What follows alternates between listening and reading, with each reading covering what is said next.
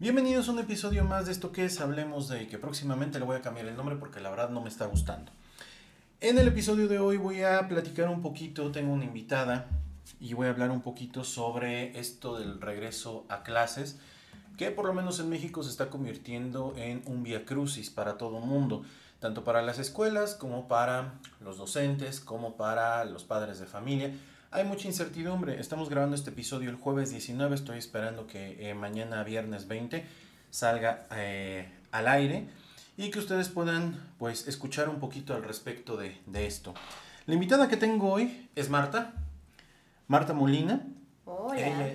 Ella, es una directora de escuela en el nivel eh, secundaria, pero bueno, también se hace cargo de varias cosas dentro de la, dentro de la escuela.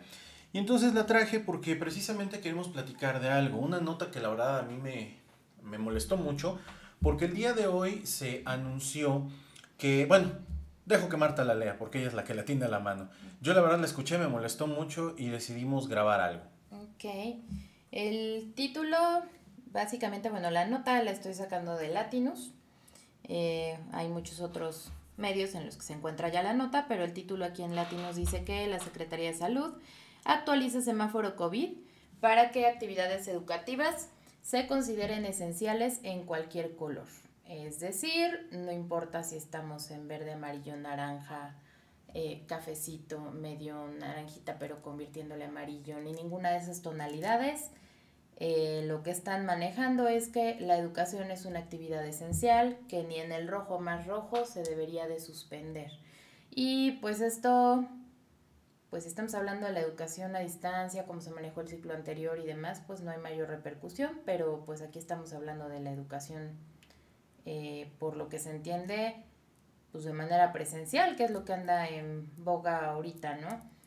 La verdad es como muy complicado porque últimamente como que al gobierno le ha gustado jugar con la terminología y demás, entonces en la nota no especifica a qué se refieren, pero habla de educación. Entonces, pues manejan las cosas a como les va, les va acomodando, ¿verdad? Muy bien. Vamos por partes, vamos por partes, porque creo que eso es, es muy importante para que todos estemos en el mismo canal.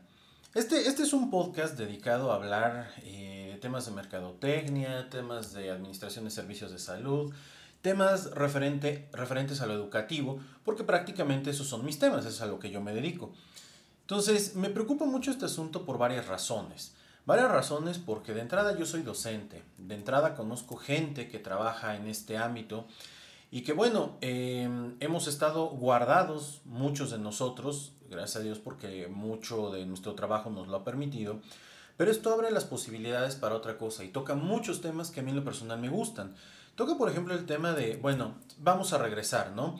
Como dice Marta, esto es ambiguo. Porque no les gusta ser precisos, les gusta ser ambiguos, ser polémicos, ¿no? Yo creo que para eso está Fútbol Picante, para eso está ESPN, los programas de Fox.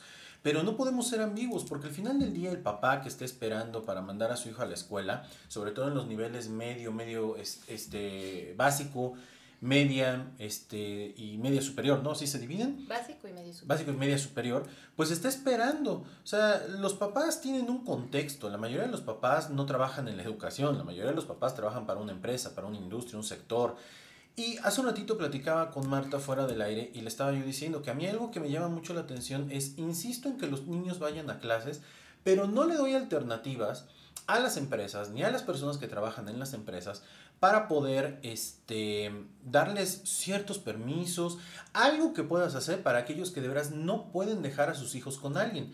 Porque además es el problema. Hay gente que quiere mandar a sus hijos a la escuela porque ya les estorban. Esa es la realidad. Esa es mi perspectiva. ¿sí? No hablo a título de Marta, hablo a título personal. Y hay otros que dicen, es que con quién lo dejo. Mi esposo y yo trabajamos. Yo no me puedo zafar tan fácilmente, en el trabajo no me dejan, etc. Y no hay facilidades de ningún lado.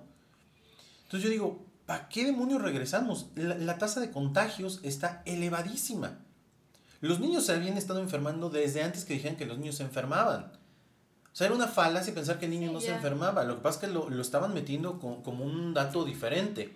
Y eso habrá quien lo quiera rebatir y habrá quien te diga, no, pues nada más te vamos a mover la cabeza porque no te puede decir si sí o no. ¿Qué está pasando con esto?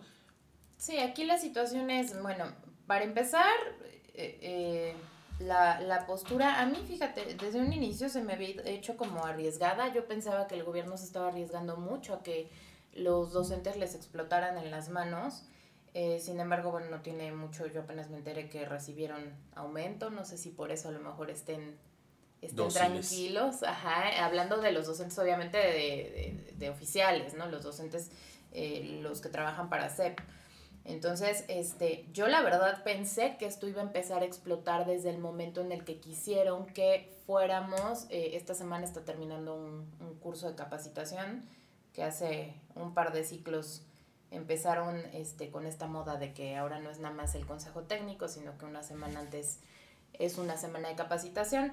Independientemente, ese ya es otro tema, pero eh, habían intentado, nos habían dicho, por lo menos aquí en Puebla, la, la indicación había sido que iba a ser presencial. Entonces, eh, pues la indignación de muchos de nosotros era, bueno, ¿por qué presencial si todo el año pasado lo trabajamos, trabajamos a distancia con los niños, trabajamos a distancia consejos técnicos, trabajamos a distancia todo? Y las cosas salieron y las cosas resultaron. Entonces, yo desde ahí pensé que el exponer en vano a un docente a que se suba al transporte público, a que vaya, venga, a que eh, pues sea como sea, aunque uno tenga los espacios con las medidas y todo, o sea, como para qué, ¿no? O sea, uno se arriesga cuando es necesario, ¿no? Cuando es indispensable, pero eso lo podíamos hacer a distancia. Después, por una u otra situación, se pasó a distancia esta, esta capacitación. Yo dije, ah, bueno, pues igual y por eso están tranquilos los maestros. Pero pues resulta que el consejo de la próxima semana también es presencial. Entonces, este, pues es, a mí la verdad eso me parece arriesgar en vano. Son indicaciones, eh, escuelas particulares pues estamos de algún modo atadas de mano en el sentido de que pues eh, eh, la CEP es la que te da tu reconocimiento, la CEP es la que te da la clave y pues no, este, vienen las amenazas de y si no, ¿no? Entonces, bueno, pues ya, como escuela particular con características muy específicas, a lo mejor yo puedo decir que pues yo puedo estar tranquila porque sé que les puedo brindar el ambiente lo más seguro posible, ¿no? a mis maestros pero hay escuelas que no, o sea, y hay escuelas no solamente oficiales, hay escuelas particulares muy padres, con instalaciones muy buenas, pero que simple y sencillamente más de la mitad de sus salones, por ejemplo, no tienen ventilación. Es que ese es, ese es uno de los grandes puntos, ¿no? O sea, ¿qué tanto realmente la infraestructura del sistema educativo nacional al cual pertenecen las privadas y las públicas realmente puede soportar esto? Porque en realidad, o sea, pónganse a pensar, ninguna de nuestras escuelas fue edificada, pensada y creada para un tema de esta naturaleza. De hecho, la premisa, principalmente en las públicas, también en las privadas, es entre más espacios vendas y menos espacios estén desocupados, mejor. O sea, ¿cómo? Claro. Y sí, de verdad, o sea, hay escuelas, yo conozco escuelas acá en Puebla particulares muy bonitas, que yo me quedaba pensando y digo, bueno, y eso o sea, yo no tengo el menor problema, nosotros no tenemos el menor problema con ventilación de los salones, eh, por el tamaño, manejamos grupos chiquitos, entonces el tamaño de los salones nos basta, nos sobra, ¿no? Este, muchos de los papás pues a lo mejor quedaron conformes con la forma en la que trabajamos a distancia el año pasado y de hecho pues la mayoría de esos papás los están inscribiendo a distancia nuevamente, o sea, nos han dicho no, no van a regresar, pues porque, bueno, se trabajó bien o lo que sea pero hay escuelas que yo conozco, que yo sé que pues son bonitas, que son escuelas padres, que son escuelas incluso algunas grandes, que yo no entiendo cómo, cómo van a poder este, trabajar así, ¿no? La verdad no, no, no le hallo, no sé si vas a abrir ventanas, vas a tumbar muros o, o cuál es la idea, vamos a trabajar todos en el patio. Lo que me lleva a un siguiente punto. ya, de entrada esto está del nabo, ¿no? Regresar. Em, laboralmente hablando, pues te ponen a parir chayotes porque si llegara a haber un contagio, este, pues tus docentes, si alguno de tus docentes se contagia, pues entra el tema de seguro social, este, en automático la prima esta que se paga, ¿no? Por el tema de incapacidades y pues es recurrente algo así, se incrementa, incrementa el costo de operación, ¿no? Porque a final de cuentas, o sea, hay que pensarlo desde todas las ópticas, todo el mundo se está viendo afectado y a veces no vemos la parte en la que una escuela normalmente, este, pues tiene que seguir operando con los muchos pocos niños que se tengan y bajo las condiciones que nos impongan. Y mira, normalmente, bueno, pues si tú le preguntas a un director o a alguien de escuela oficial, pues te va a decir, no, las particulares están en la gloria, ¿no? A ver, pues vino esta situación y obviamente no. porque tú oficial tienes tu plaza, tú oficial tienes tu nombramiento, tú oficial no dependes, ¿no? O sea, ahí no pasó nada, ¿no? Este, eh, particulares fueron las que sufrieron, las que este, le hicieron, las que vieron cómo subsistir, las que cerraron, cerraron muchísimas escuelas, siguen cerrando muchísimas escuelas. Este, eh, yo sé, ¿no? O sea, cada quien se enfrenta a, distintos temas, a distintos problemas. ¿cierto? Por ejemplo, para el regreso, pues yo conozco directores de oficiales que te dicen, o sea, no tengo idea de cómo le voy a hacer, o sea, ni siquiera puedo evitar la cola en la entrada. Es de las primeras cosas que dicen las orientaciones, ¿no? De, de, cómo regresar y, o sea, cómo, cómo voy a escalonar los horarios como para que no se me haga fila a la entrada, ¿no? Tan solo. Y estamos hablando de miles de niños, o sea, de una escuela con miles de niños.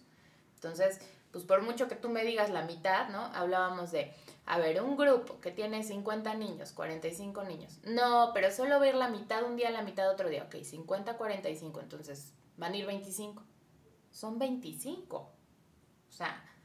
Y el profesor sigue yendo con ambos grupos. porque no vas a contratar otro profesor para. Bueno, y en el caso de las oficiales, los profesores que siguen yendo, porque igual sabemos que hubo muchos profesores que desde que empezó el rollo de va a ser a distancia el ciclo escolar, se desaparecieron, o por lo menos esas son las historias que yo me sé de directores oficiales, ¿no? O simple sencillamente, yo no les sé esto. Sí, yo no sé, yo no puedo, sorry, ¿no? Y este, pues, ay, total, ahí sigue mi plaza, y como ahorita están ocupados resolviendo quién me cubre, pues a ver, a ver qué pasa después, ¿no? Entonces, pues también a ver cuántos regresan, ¿no?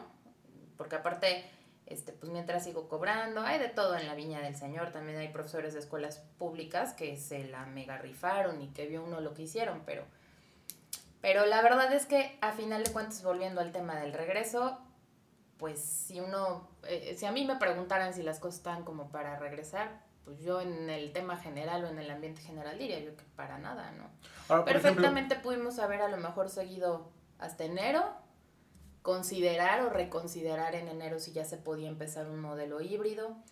Hay, hay muchas dudas de parte de los papás. Allá en la escuela, por ejemplo, muchos nos dicen, ay, bueno, es que yo sí quiero híbrido mis, pero pues si la mayoría no quiere, pues entonces mejor que se quede a distancia con todos sus compañeros, ¿no? Entonces, todos, la verdad es que todo mundo tiene incertidumbre y así, y hay gente que se está hasta recargando en la decisión del de junto, ¿no? Bueno, ¿tú qué vas a decidir? Porque yo no tengo ni idea de qué hacer. Hay acá, hay acá varios temas que se tienen que tocar de manera generalizada. La falta de información nos está generando una gran incertidumbre.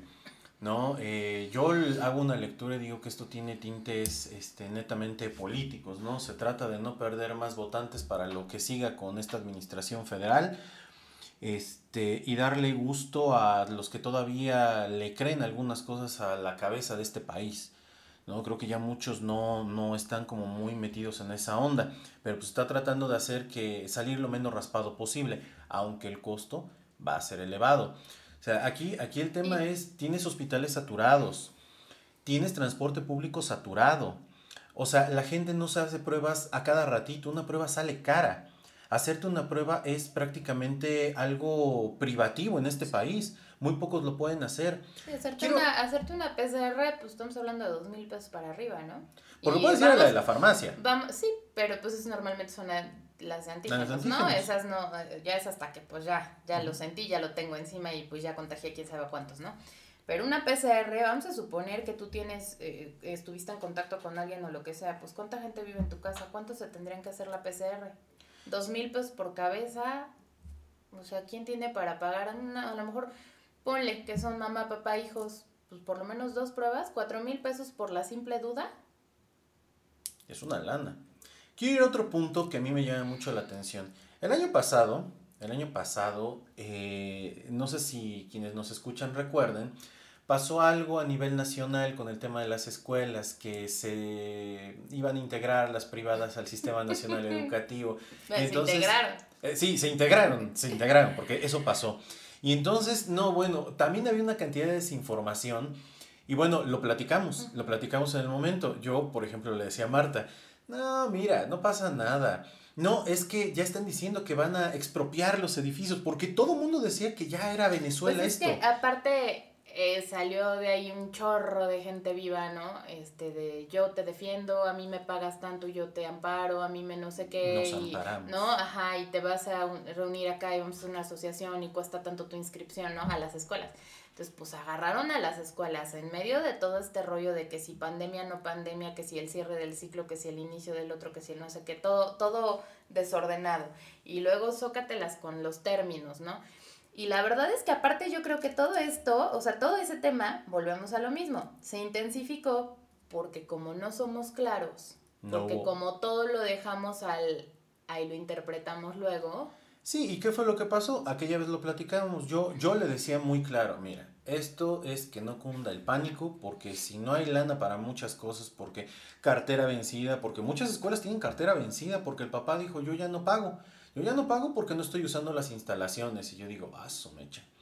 Este, pero los maestros siguen comiendo, ¿cómo les explico? Y la luz sigue sus hijos también, y, la luz, y no nos perdonan el seguro social, no perdonan los impuestos, no perdonan el Infonavit, no perdonan su APAP, no perdonan ni la basura, ¿no? Sí, porque aunque uno tenga la idea de que la escuela es una guardería, pues son las guarderías pagan todo eso. Sí. No, no nos trajeron las golondrinas y no tragamos rebanadas de aire, ¿no? Entonces yo, yo le decía ese, ese, en esa ocasión a Marta, le decía, no, mira, esto es como los hospitales privados. Todos los hospitales privados pertenecen al Sistema Nacional de Salud. Es decir, en algún momento, caso de emergencia, sabes que necesitamos utilizar tu infraestructura y no se trata de expropiar, simple y sencillamente se trata de, o sea, yo te estoy dando un aval. Pero eso nunca lo explicaron. Eso nunca lo explicaron y eso generó una gran cantidad de información. Y pareciera que ese es el chiste, ¿no? No explicar las cosas, que todo el mundo se divida, polarizar todo el tiempo. Entonces, pues como eso está padre y como eso les ha funcionado, pues es como la misma es como la misma dinámica. Ahorita te digo, eh, leyendo la nota, eh, hay varias cosas que me brincan. A ver, primero dice actividades en las escuelas. A ver, actividades en las escuelas te refieres a, o sea, las clases en general, las clases presenciales o porque, a ver, todos los manuales y todo lo que prepararon durante todo el año pasado, que hablaba sobre el regreso a clases, en todos lados decía semáforo en verde. En todos lados lo decía. Entonces, que para cualquier actividad presencial con los niños era semáforo en línea, en, verde, perdón. Y que si no eran las actividades en línea, incluso, incluso hubo eh, casos en los que, por ejemplo, escuelas particulares que estaban haciendo que fueran sus docentes a dar las clases a distancia desde la escuela, se supone, o por lo menos a nosotros eso fue lo que nos dijeron, que no estaba permitido, que eso la SEP no lo permitía, que si había algún problema, este, responsabilizaban directamente al representante legal, y, o sea, vaya, era así como no, y había miles de amenazas de no, no, no, el chiste es que todos estén guardados, maestros desde sus casas, ¿no? Y ahorita en la novena, no sé qué ola verdadera estaremos, en el peor de los momentos, nuevas cepas, nuevos no sé qué, y me sales con que no puedes hacer un consejo técnico en línea.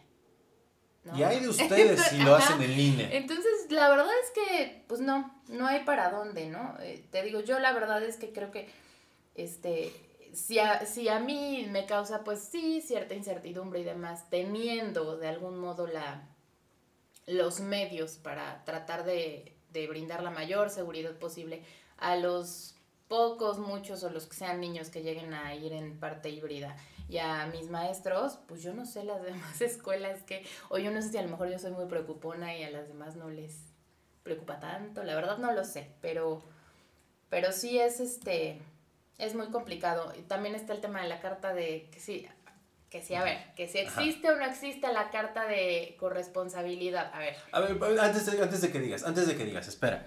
Hace un rato estaba yo haciendo un curso que me pidieron en una universidad sobre el regreso a clases en este, educación superior por parte del IMSS. Si hay alguien del IMSS que me está escuchando y, y, y tiene el contacto directo de quién madres hace estos cursos, por su madre, mándenlo, mándenlo a tomar un diplomado en cómo se hacen este tipo de cursos a distancia.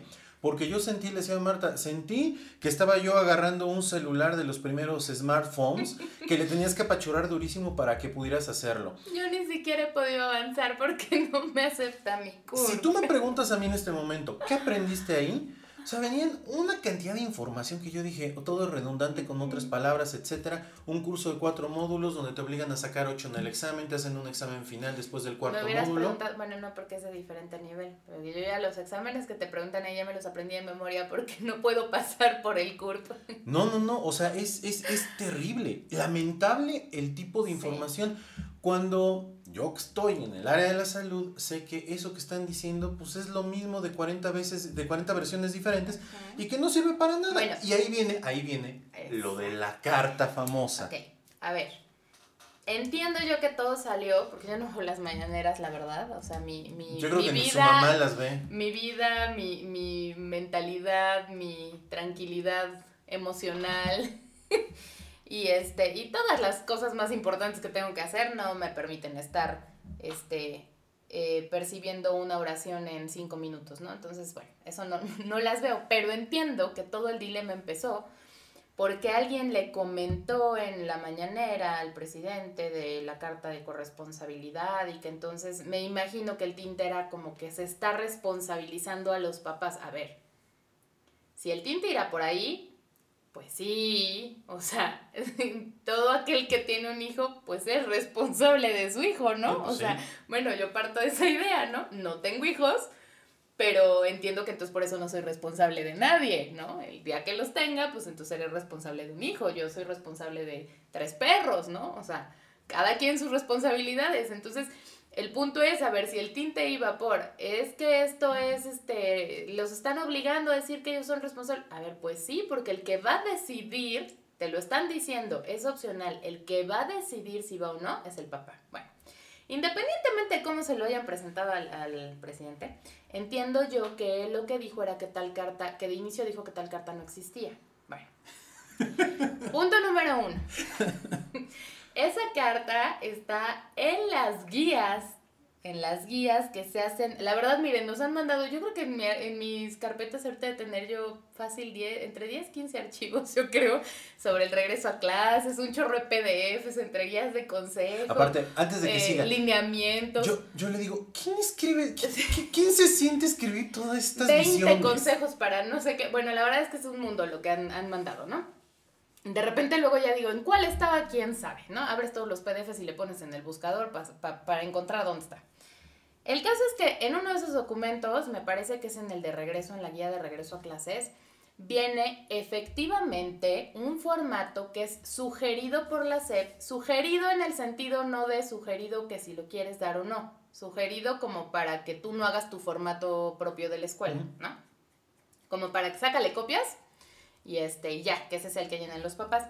Y efectivamente es un formato, una carta de corresponsabilidad, en la que los papás señalan que ellos están eh, haciéndose responsables junto con, la, con los demás entornos, con los demás participantes de la educación, o sea, las escuelas, los maestros, todos los que vamos a participar en esto, que ellos hacen responsables de que haya un filtro en casa, que se laven las manos, que no venga el niño con temperatura, o sea, que el niño llegue a la escuela verdaderamente sin ningún síntoma, con la mayor certeza posible de que no está enfermo y de que no puede ser pues una fuente de contagio para los demás. Básicamente es eso, ¿no? O sea, no, no es otra cosa. Ahora, les recuerdo, cuando salimos por la pandemia y cerramos el ciclo escolar, este, se llama? A, distancia y demás. Cuando estábamos con que regresamos, no regresamos, y un poquito antes de salir, en las últimas semanas, la SEP nos pidió que en todas las escuelas diariamente los papás otorgaran un papelito, una cartita, algo donde dijera lo mismo, ¿no? Que estoy trayendo, que yo aseguro que revise a mi hijo en casa que no tiene temperatura alta, que no presentó síntomas en la tarde, en la noche, que no tuvo contacto con nadie que haya estado infectado, ¿no? O sea, bueno, con alguien que esté infectado. Era lo mismo, ¿no? ¿Cuál es la diferencia, entendí yo, en el formato? Que este lo están haciendo como me lo vas a firmar una vez y se entiende que todos los días que el niño venga a la escuela, tú te estás haciendo corresponsable de eso en casa, ¿no? O sea, simplemente era como liberarnos del papelitis diario. que, era, un problema, porque aparte luego ni lo llevaban, estaban recargados en el cofre del coche llenándole rápido, présteme una hojita, ¿no? Aparte, antes de que sigas, uno de los temas más importantes en la transmisión del, del COVID es precisamente el papel. Una gran mayoría de gente se contagia en una oficina por contacto con papel, que es donde el virus puede vivir, tiene un tiempo de vida mucho mayor. Ahora imagínate andar compartiendo papel. Exactamente. Entonces, básicamente eso es el formato, señores. Para quien estaba infartado por el formato, básicamente ese es el formato. Sí, sí existe, lo pueden encontrar ustedes. De hecho, si ustedes se meten seguramente a buscar los este, documentos estos de la SEP en PDF, los encuentran. Este, eh, yo todo lo, todo lo tengo en mis favoritos, entonces no me acuerdo de las ligas, pero lo encuentran y lo pueden bajar y ahí está, ¿no? Ahora, aparte de eso, se habla de ese formato en todos los demás documentos. Hasta en el curso que yo acabo de hacer. Exactamente, en el curso del IMSS también. Se habla del mismo formato. Y perdón, pero pues yo no le veo mayor situación, o sea, a final de cuentas, a ver, el protocolo que hacen las escuelas de salud es su compromiso, es el compromiso de la escuela y de los docentes de lo que van a hacer para procurar los no contagios, ¿no? Y que todo el mundo esté bien. Pues papá, lo único que te estoy pidiendo entonces a ti, o sea, yo hice todo un protocolo, ¿no? Aquí nada más te estoy pidiendo que me firmes que si estás de acuerdo en que tú vas a revisar y que vas a ser bien honesto y que no me lo vas a venir a dejar con, con sospechas porque tú tienes una junta en el trabajo. ¿no? O sea, e, es, es, ese, es, ese es el punto nada más. Entonces, pues es como cuando firmas la boleta de inscripción de tu hijo y te dicen ahí, ¿no? O sea, estás aceptando que vas a cumplir con el reglamento del colegio, ¿no? O sea, pues, es lo mismo, es un compromiso. Los compromisos dicen que papelito habla, ¿no? Pues ¿cuál es el problema? Si tú estás comprometido con eso, pues firmes la carta de corresponsabilidad y se acabó, ¿no? No es como que si por X o Y tu niño se enfermara, eh, van a venir sobre ti todas las fuerzas divinas, ¿no? sí, porque además, porque además dentro de este rollo de los cursos estos, las eh, que está dando el IMSS y que está obligando prácticamente todas las entidades educativas a tomar en todos los niveles, dice que lo que tenemos que promover es que no haya una discriminación hacia una persona que haya presentado un contagio, él o su familiar. Es como el tema de los piojos, ¿no? Sí, sí, sí, sí, sí. sí o sea, pues básicamente, o sea, no tiene nada que ver con, con, con, nada. O sea, te puede pasar, le puede pasar a un niño, un adulto, ¿no? Entonces, ese es el famoso formato de corresponsabilidad. Ahora, me llama la atención algo. Tampoco lo vi en la mañanera, tampoco lo vi de verdad. O sea, si viera yo todas esas cosas, pues entonces yo no podría yo dar clases ni trabajar con ellos. Viviría yo amargada, imagínate, no se puede. El caso es que ahorita en lo que yo he visto en Twitter, en lo que yo he visto en, en así en las notas aquí en el celular, en las noticias estas de que te llegan por mensajito y demás. De uno TV. Ajá, o sea, en todas leí que la secretaria habló de que no iba a existir una, que no iba a ser requisito una carta compromiso.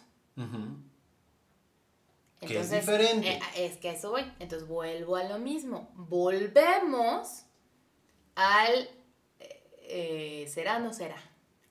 O sea, es lo mismo, o sea, ¿te estás refiriendo al mismo documento o no? Ay, porque perdón, si te estás refiriendo al mismo documento, oye, yo ya me chuté 20 PDFs, el curso del IMSS, el no sé qué, el no sé cuánto, donde se menciona 20 veces el nombre del documento. No puede ser ¿Me vas a decir que te confundiste al decirlo? ¿No? O sea, entonces, no sé si sea el mismo documento o a la mera hora van a salir con que no, no, no, la de corresponsabilidad sí, sí firma. No, la carta compromiso era otra cosa, ¿no? Entonces, todo la verdad está... Está, patas para arriba. Sí, todo está patas para arriba y pues lo único que nos queda a nosotros pues es hacer tu mejor esfuerzo. Lo único que está provocando es precisamente el último tema para, para este programa.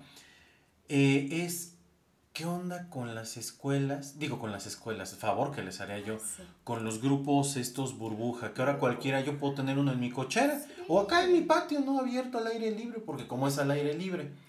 Hemos encontrado, y esto lo hemos detectado por eh, nosotros, ¿no? Por, por múltiples formas, principalmente si entras a Facebook y entras a grupos de mamás, etcétera, etcétera, con que te topas. Es que mi hijo o sea, está mal que no socialice, lo estamos llevando a una, este, ¿cómo se llama? Un, grupo, a un grupo burbuja.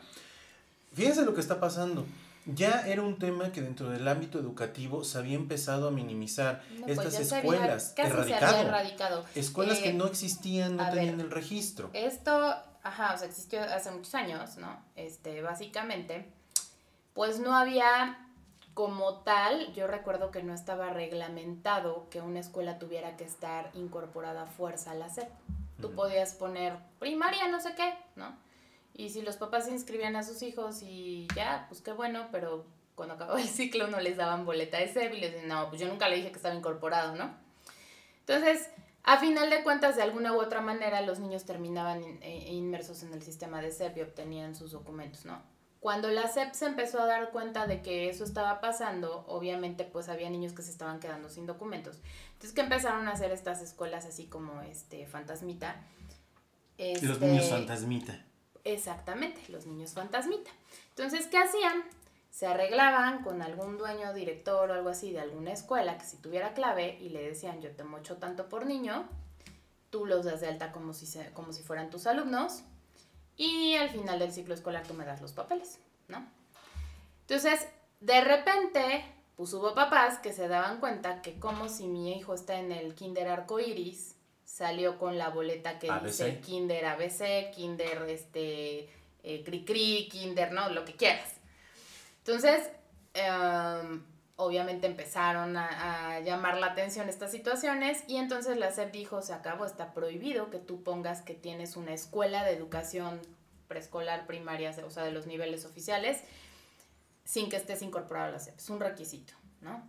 Y empezaron las sanciones. Empezaron con que en, a ti te cacho, a ti escuela que sí tienes registro, te cacho haciendo, teniendo alumnos fantasmita, que aparecen en lista pero no están en el salón, y pues va desde multa hasta te quito la clave, ¿no?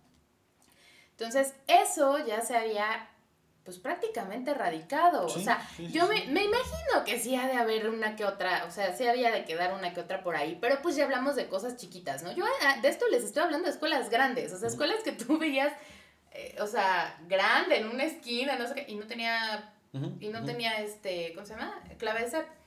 Ahora, ¿y por qué no sacaban la clave de CEP? Ah, pues señoras y señores, ahí viene la otra. A ver, yo tengo una clave de CEP porque yo cumplo con todos los requisitos que la SEP pide para que yo tenga una clave, porque yo cumplo con mi plantilla, porque yo cumplo con, ah, porque antes nada más lo pedían ayuntamiento, pero ahora también la SEP te lo pide y te lo revisa. Yo cumplo con protección civil y protección civil no es nada más que te dé tu papelito, o sea, protección civil implica un chorro de capacitaciones de tu personal, dictámenes, revisiones de tus instalaciones, este... Em, eh, todo este rollo, por ejemplo, de los extintores y también hasta la señalética, ¿no? Que sí, no, es que está 5 centímetros abajo y ahí no es y la norma dice todo. O sea, es un, es un mundo de cosas que tienes que cumplir me revisan que tengan la póliza de seguro los niños y cómo está, las pólizas, este, eh, o sea, vaya, un mundo de cosas, los permisos de bomberos, mi licencia de funcionamiento, lo del SAT, lo del seguro, lo del, ¿no? La plantilla, eh, los, o sea, ¡guau! Fíjate, todo lo que estás diciendo, todo lo que estás diciendo que en teoría alguien que estudia administración de instituciones educativas debería, de saber y que la mayoría no sabe. Si no lo saben, este, híjole, Bueno, entonces, ¿Qué pasaba? No, pues está más fácil que yo me anuncie, que tenga a mis niños, le pago allá, pero a mí nadie me está fregando, ¿no? No tengo al supervisor ni a la supervisora aquí, a mí no me están preguntando cómo trabajo, nadie me está fiscalizando y yo hago lo que me da mi gana. Sin contar, obviamente, con todos los procesos que seguimos dentro de SEP, porque SEP no es nada más llego y reporto calificaciones. O sea, hay un mundo de cosas que nos piden, ¿no? Entonces, pues está bien, estaba bien a gusto. Esa parte ya se había erradicado. ¿Qué pasa? Que ahorita, como les menciona Omar, pues resulta que empezamos con, yo no sé de dónde habrá salido ese nombre, la verdad, nunca había oído esto de los grupos burbuja, a lo mejor soy muy, ignorante o no sé, mm, o he vivido en mi burbuja. Pero, este, de repente empecé a ver en Facebook, en grupos burbuja y grupos burbuja, yo dije, ¿qué es eso? ¿No? Y entonces me empecé a dar cuenta que hay mucha gente que es educadora o educador, que fue maestro o maestra, que X, ¿no? Pero te voy a poner un, te voy a poner un ejemplo todavía más de ese que acabas de decir, de eh, fue educador, es educador. Fíjate nada más lo que te voy a decir. Es profesor, debería estar dando clases. y no las está dando, sí, claro. Y no las está dando. Y tiene una serie de personas en su casa, con todo el riesgo que eso implica. Sí, sí, sí, también puede ser, claro. ¿Por qué no? Viva México. Este, entonces, eh, pues a lo mejor, no sé, o sea, hay mil escenarios, pueden ser mil cosas, puede ser alguien que se quedó sin trabajo, puede ser alguien que simple y sencillamente no trabajaba, era ama de casa o estaba yo en mi casa y pues ahora se me ocurrió que me puedo echar un dinerito a la bolsa, ¿no? A lo mejor soy Miss, tengo una niña más o menos de esta edad, yo no la quiero mandar a clases, pues mejor me junto a un niño si aquí saco una lana y tengo a mi niña, ¿no? O a mi niño. O sea, hay mil escenarios. Yo no estoy diciendo ni que las mises sean malas, ni que este sea un peligro, ni que, o sea, no, no, no juzgo esa parte, cada quien lo sabrá, pero a final de cuentas, pues es lo que les acaba de decir Omar, ¿no? O sea, a ver, no puedes comparar, ni siquiera ahorita en un regreso a clases, no puedes comparar los protocolos, las medidas, todo lo que se va a revisar en una escuela para que el niño que decidan llevar esté bien con un grupo burbuja. O sea, perdón, pero no se puede, no hay las mismas, o sea, no. Para empezar, mire, ya, y a nosotros ya nos pasó, y eso que apenas, yo creo que este ciclo escolar, todos esos niños que están en grupos burbuja, después a ver qué pasa con ellos, porque a nosotros ya nos pasó que por lo menos cuatro o cinco casos de gente que, que se comunicó así de, es que el año pasado no estudió. Bueno, sí estudió, le, le, contraté una Miss. O bueno, es que lo metió un grupo burbuja. Es que estuvo este, tomando clases con una maestra que venía. Es que, pero pues yo quiero que pase al año que le toca. y entonces Sep te dice, pues no hay boleta, ¿no? No, pues yo quiero un Audi. O sea, ¿y que a mí quién me dice que sí? O sea, no. ¿No? Entonces, este, no sé también si, si realmente cuando toman la decisión de no inscribirlos a una escuela del sistema educativo nacional, sea pública, privada, grandota, chiquita, cara, barata, lo que tú quieras, no sé si todos los papás cuando están tomando esa decisión están pensando en lo que implica tanto que, a ver, nadie te está asegurando que haya medidas, ni siquiera, vámonos, a ver, tiembla. es tan simple como, ¿no? Un temblor, un incendio, una caída, las personas que están ahí saben primeros auxilios, porque a los profesores nos hacen tomar cursos de primeros auxilios y con todos los cursos que te dan año con año, tras año, tras año, tras año, no hay cosa, o sea, no hay nada que te controle la adrenalina de cuando tienes que ver a un chiquito o un chavo que se lastimó. Entonces imagínate, ¿no? Años y años tomándolo, ¿no? Y a lo mejor, y somos un grupo de varios, estamos varios ahí en la escuela, a lo mejor la escuela tiene enfermera, a lo mejor, y de todas formas, el que se lastime un chiquito es estrés. Ahora imagínate en una casa, ¿Qué le van a poner? ¿Árnica? ¿No? o sea, no, sé. Eh, son mil cosas, ¿no? Que no... Aparte, bueno, yo voy a otro punto todavía más, más eh, ríspido, ¿no? Digo, para aquellos que nos estén escuchando y que lo hayan tomado como una alternativa, ¿es neta? ¿Es neta que vas a mandar a tu hijo a la casa de alguien que no conoces, que no sabes qué hay dentro? Sí, claro. O sea, perdón, pero, pero, o sea, yo si tuviera O quién está, quién entra, quién sale. Exactamente, o sea, si en una escuela se trata de cubrir todo eso, precisamente todos estos protocolos, para minimizar esos riesgos, yo no entiendo con qué seguridad los mandas. Sí, claro, en una escuela que hay cuántos niños, cuántos maestros, cuántos no sé qué, y cuántos casos se han dado en escuelas que es que le pellizcó, le pegó, le no, la maestra le decía, le decía, acá lo estás yendo a meter a una casa o a un, ¿no? O sea, Sí, fíjate, yo no, y fíjate, yo en eso, eso fue lo primero que pensé. no había yo pensado. Es que, o sea, digo, son cosas que para mí, para mí, no hablo por los demás ni hablo por Marta, son de sentido común. Desgraciadamente el sentido común no lo venden en el Oxxo, si no todo el mundo podría comprarlo cada cinco minutos para reactivarse. O sea, para mí eso es de sentido común. o sea, ¿cómo puede, o sea, cómo confías más en eso que en una escuela? O sea, quiero, quiero que ustedes este, piensen en este asunto, ¿no? O sea, vas a regresar a clases, lo mandas a uno de estos grupos burbuja, este, ya te acabamos de poner una panorámica, porque eso es de lo que nadie te habla, nadie te cuenta. Y hay otras cosas más, ¿no? O sea, eh, la parte de la preparación, o sea, grupos burbuja, acepta desde preescolar y todo primaria, ¿no? A ver, pues entonces realmente qué les vas a enseñar o cuánto tiempo le vas a dedicar a cada niño. Porque si el niño va a ir de 8 a 2, de 9 a 1, de la horario que me digas, ¿cómo le vas a hacer para ver a se supone que son seis niños nomás porque es grupo burbuja, ¿no? Entonces, ¿cómo le vas a hacer para ver a seis niños de diferentes grados?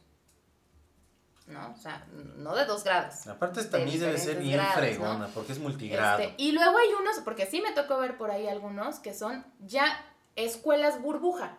O sea, somos, tenemos tres grupos burbuja. O sea, entonces ya ni siquiera ya ni siquiera es la ventaja de un grupo burbuja, me estás diciendo que hay varios grupos, entonces ya no, ya no entendí. ¿no? Entonces, y luego está, ¿por qué no? Ya así como para rematarle y como para que las personas, eh, si nos están escuchando seguramente por el, por el tema del podcast y demás, seguramente sí hay emprendedores, seguramente sí hay empresarios, seguramente sí hay gente que paga sus impuestos, ¿no? Gente Aparte que sufre. pagan los impuestos y me vio feo a mí, no entendí por qué. Gente que sufre cada vez que tiene que pagar sus impuestos, que le duele, que tiene que sudar para ganar más, para poder salir, para, ¿no? Este, pues dudo mucho también que esa parte esté, esté regulada, ¿no? Dudo mucho que haya facturas, dudo mucho que haya registros, dudo mucho que se pague impuesto de ese dinero. Entonces, pues son muchas cosas, la verdad, este, eh, considérenlo, porque sí yo, yo entiendo, yo entiendo la necesidad que debe de haber de algunas personas, de algunas familias de ya, ya, ya mandarlo, ¿no? Y entiendo la parte del miedo, pero pues analicen, o sea, hay muchas escuelas chiquitas, así como nosotros, pero hay muchas escuelas chiquitas, o sea, que manejan grupos chiquitos que, que, que va del control que puede haber en algo así, les repito, ¿no? Allá pues nadie monitorea, no le rinden cuentas a nadie, ¿no? Y, y también igual pues tomen en cuenta que cuando uno eh, toma la decisión de, de como, ¿cómo les diré? Como desescolarizar, no sé si estará bien el término, a un niño no es, o sea, técnicamente debería de ser un compromiso a largo plazo. O sea, no es para un año, porque pasa lo que te acabo de decir, ¿no? Ay, es que yo, pero pues yo quiero que pase al otro año. Ah, pues sí, pero pues no tiene boleta, ¿no? O sea, ¿quién me va a asegurar que entonces, ah, que habrá procesos, que habrá a lo mejor formas, pues igual alguien ya encontró a alguien que conozca bien en SEB, algún conecte, que les puedan este, aprobar el año o mandar, ¿no? Ok, pues tal vez, pero a final de cuentas, o como por ejemplo ahorita se está dando mucho el, no, pues me voy a pasar a homeschooling. A ver, es un compromiso por el resto de la vida educativa, por lo menos de educación básica de tu hijo. No es, ay, pues yo quiero que haga tercero y cuarto así, y ya en quinto busco una escuela. O sea, ¿y qué crees que va a pasar cuando llegues a una escuela a buscar a quinto y digas que no tienes boleta ni de tercero ni de cuarto, ¿no? Y, ya, olvídate, se resuelve lo administrativo. ¿Qué crees que va a pasar con tu hijo? O sea, las escuelas son un proyecto. Tú inscribes, tú inscribes a tu hijo porque la escuela tiene un proyecto por nivel o por todos los niveles. O sea, yo sé cómo quiero que salga un niño que entra conmigo de primero de preescolar, cómo quiero que salga y cuál es mi proyecto con él, toda la educación básica para entregártelo, ¿no? El día de su graduación de secundaria. O por nivel. Yo sé qué niño precioso, encantador y con cuántas habilidades te quiero entregar el día de su graduación de tercero de preescolar o de sexto de primaria. Entonces, tú sales con tu mafufada de lo traigo del tingo al tango, ¿no? Y ahora ya ni siquiera es de cambio de escuela en cambio de escuela, no, es de homeschooling que luego medio lo hice, pero medio no, porque luego me desesperaba yo con ellos y entonces la verdad ya no les ayudé, ¿no? Entonces luego con, este, contraté una Miss, pero luego tampoco estoy segura de que la Miss les haya enseñado bien, entonces, no, pues por algo existen las escuelas, papás. Sí, en tanto ese sistema no se modernice, es decir, no se actualice, no cambie, no eh, se, se, norme de una manera diferente, pues eso es lo que hay, que no les quieren ver la cara. Igual si llegan con un papel, hay mucho ahorita también de extranjero, ¿no? Eh, vi ahí por ahí varias que te dicen, no, pues eh, saca su boleta extranjera. A ver, bueno, yo entiendo que si va a acabar todo el nivel y te van a dar un certificado que sería el equivalente, por ejemplo, la primaria acá, pero es un certificado de todo el nivel, sí debe de haber a lo mejor forma de hacer la equivalencia. pero si te estás refiriendo a que quieres hacerlo un año o dos, este, y no es el año con el que certifica, pues entonces, ¿cómo? ¿No? Y volvemos a lo mismo, traes al niño de un sistema en otro sistema, en otro sistema. Sí, es como eh, querer poner una Betamax en un VHS. No va a correr. Cabe, pero no va a correr. Bien, pues Marta, muchas gracias por habernos acompañado. Necesitabas contarnos esto, hacer catarsis, porque de verdad es un tema bastante complicado, el regreso a clases, todo lo que estuvo muy curioso porque eh, hoy que salió que acá en Puebla estamos en semáforo rojo, eh, sí hubo mensajitos, ¿no? Sí me preguntaron algunos papás así como de, pero ¿y qué, no? O sea, eso, no hay repercusión en eso para que entonces digan ya ni híbrido, ¿no? O sea, es rojo, ¿no? Y este, y pues yo eh, lo pregunté a, o sea, me acerqué con quien creí que me podía brindar información y recibí un silencio absoluto y un par de horas después veo en Twitter la, la, nota. esta de, este, no importa en qué color estemos. Ese sí, mueras el que se tenga que morir, literalmente. Bueno, pues cuiden nada más, elijan bien, tomen una buena decisión, piensen bien las cosas y... Pues, ¿Alguna mención que quieras hacer, Marta? ¿Alguna mención? Este... ¿Dónde trabajas? Ah, sí, en el Colegio Luis María Serradel, en Puebla, más de 60 años, tiene la escuela, padrísimo, profesores que adoran a los chiquitos, trabajamos con mucho gusto, así que si por ahí todavía están buscando, por ahí todavía están dudosos, acérquense, búsquennos y este y si no somos a lo mejor lo, que, lo, ideal o lo que ustedes están buscando, pero sí piensen por favor bien la decisión que van a tomar. Este, eh, hay muchas decisiones polarizadas. Hay gente que de plano, no, pues que no estudien todo el año, ¿no? Prefiero que no estudie a que se muera. No, a ver, pues tampoco, ¿no? O sea, hay opciones. Entonces, este, y tampoco la socialización eh, no está peleada con la educación a distancia, ¿eh? Depende de cómo lo trabajen los profesores, depende de las actividades que se pongan. Entonces, sí, no está el contacto humano directo, pero tampoco lo habría estando en la escuela. Se supone que tenemos que estar a dos metros de distancia. Entonces, eh, eso de la socialización, si ese es tu argumento para no inscribirlo a distancia, eh, tampoco es argumento. La socialización sí se puede trabajar a distancia, no de la misma manera, pero sí se puede trabajar. Ok, ¿cómo encontramos la escuela? En Facebook como LM Cerradel o Colegio Luz María Cerradel, en la página de internet como lmcerradel.com y les recuerdo, bueno, Cerradel con S y con doble L al final. Ok. Pues bien, Marta, muchas gracias. Si te quedas, podemos hacer otro programa para hablar precisamente del reto que fue trabajar en línea desde que empezó este desmadre de la pandemia hasta lo que vamos. Yo les doy las gracias. Yo hoy la verdad no hablé mucho porque en realidad yo nada más me quería quejar. me, cae, me cae muy gordo todo lo que está pasando. Lo bueno es que la que quería hacer catarsis era yo. Sí, yo, yo la verdad nada más me quería quejar, quería que escucharan porque este episodio, digo, este podcast está hecho precisamente para hablar de los temas de educación, temas de salud, etcétera. Y desgraciadamente este tema que estamos viviendo hoy toca los dos temas que más me gustan en esta vida. Entonces, ni modos. Bueno, nos despedimos de, esta emisión. En la siguiente ya me dijo que va a grabar conmigo sobre el reto de la educación en línea y me gustaría que ustedes escucharan sobre todo cómo trabajan, porque la verdad les voy a decir una cosa, no es por nada, pero creo que sí le agarraron muy bien la onda a este rollo y entender qué es lo que se tiene que hacer en el Cerradel. Eh, muchas otras escuelas intentaron entrarle, pero bueno, yo ya daré mis percepciones en el próximo episodio al respecto de por qué no les resultó, por qué inclusive ese fue un factor para cerrar. Este, bueno, el detonante para cerrar de muchas escuelas y bueno, qué fue lo que ellos pudieron lograr a lo largo de. Pero se los dejamos para otro episodio. Les doy las gracias, yo fui Omar y nos seguimos escuchando en otro episodio de estos. Hablaremos de eso y de otras cosas más. Nos vemos. Bye bye.